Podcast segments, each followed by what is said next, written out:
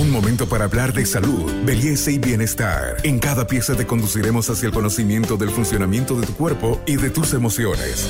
Para avanzar hacia una mejor versión de ti mismo, esta es una sana idea de Pharmacorp para que te mejores.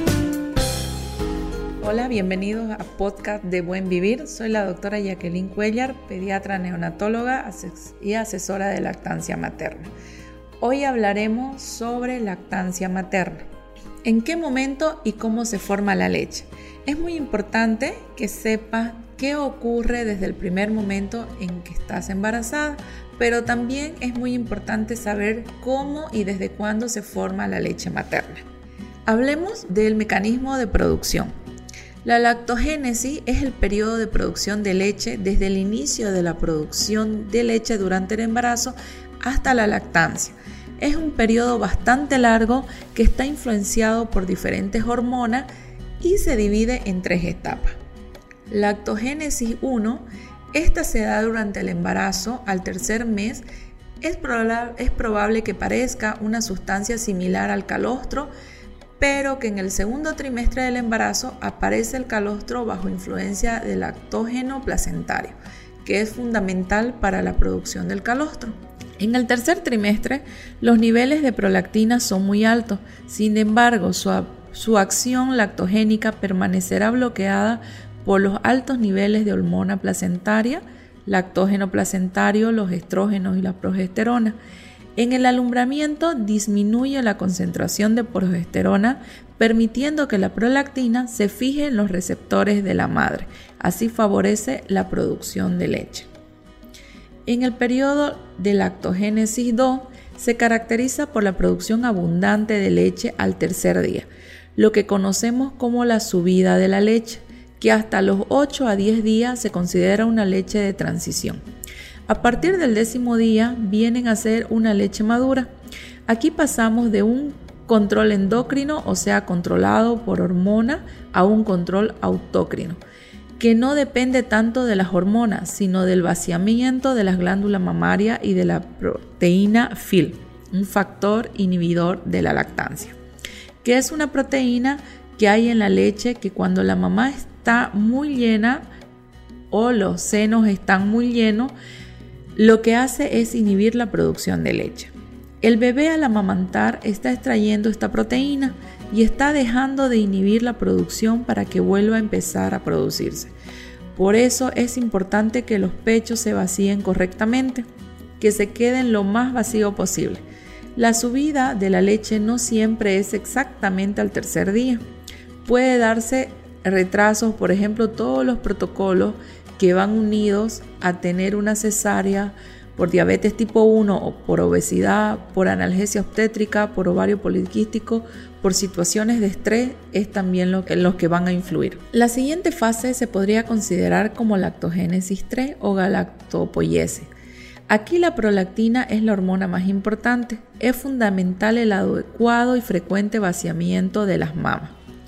La frecuencia, la duración y la intensidad de la succión determina la elevación de la prolactina. La prolactina es la hormona prolactopoyética más importante en la mujer.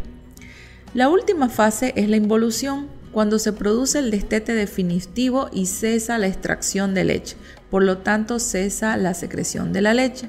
El estímulo para la involución es la presión mecánica de la distensión alveolar junto con el cese de estimulación. No podemos dejar de lado lo importante que es el, apego precoz en el momento del nacimiento. En muchas culturas los bebés son colocados directamente sobre el pecho desnudo de la madre inmediatamente después del nacimiento. Históricamente, este comportamiento era importante para la supervivencia del recién nacido. Actualmente la mayoría de los niños nacen en un hospital y son separados de la madre o vestidos antes de entregárselo, alterando el apego piel con piel. Este podcast es una sana idea de Pharmacorp. Se tiene que tener en cuenta que la primera hora de vida es muy importante para que el vínculo madre-hijo inicie ahí y en ese momento maravilloso. Además, el apego precoz facilita a instaurar una buena lactancia, ya que se da la liberación de hormona prolactina y, oxitocina, que son las encargadas de la producción y eyección del calostro al inicio y más adelante la leche. La mayoría de los recién nacidos sanos y a término presentan comportamientos espontáneos de alimentación en la primera hora de vida. El contacto temprano piel a piel con succión se asocia con una mayor producción de lactancia. Hablemos del calostro. Es de color claro, amarillento, se produce en pequeñas cantidades que va acorde con la necesidad gástrica del recién nacido, que ya empieza a producirse durante el embarazo pero se puede llegar a producir 30 ml al día. Esto concentra propiedades inmunológicas, constituye la primera protección o vacuna del recién nacido contra gérmenes al que se verá expuesto. Contiene una elevada concentración de inmunoglobulina A secretora que, reduce, que recubre el intestino para protegerlo del paso de gérmenes y proteínas extrañas que podrían provocar sensibilidad alergénica. Es por esto la importancia que la lactancia sea exclusiva. Contribuye a la, eliminación del meconio. La leche madura que se produce luego del décimo día contiene interferón, interleucina, glóbulos blancos, inmunoglobulina, que ayuda a proteger la salud del niño. Factores de crecimiento, insulina para la digestión, los ácidos grasos para un corazón sano, la lactosa para el desarrollo cerebral, todo esto brinda la leche materna y lo mejor es que está disponible de manera que el bebé pueda asimilarlo. La lactancia ayuda a la madre y al bebé a sentirse conectados y a forjar un vínculo importante entre ambos. Además protege a la madre del cáncer de mama, depresión postparto, obesidad.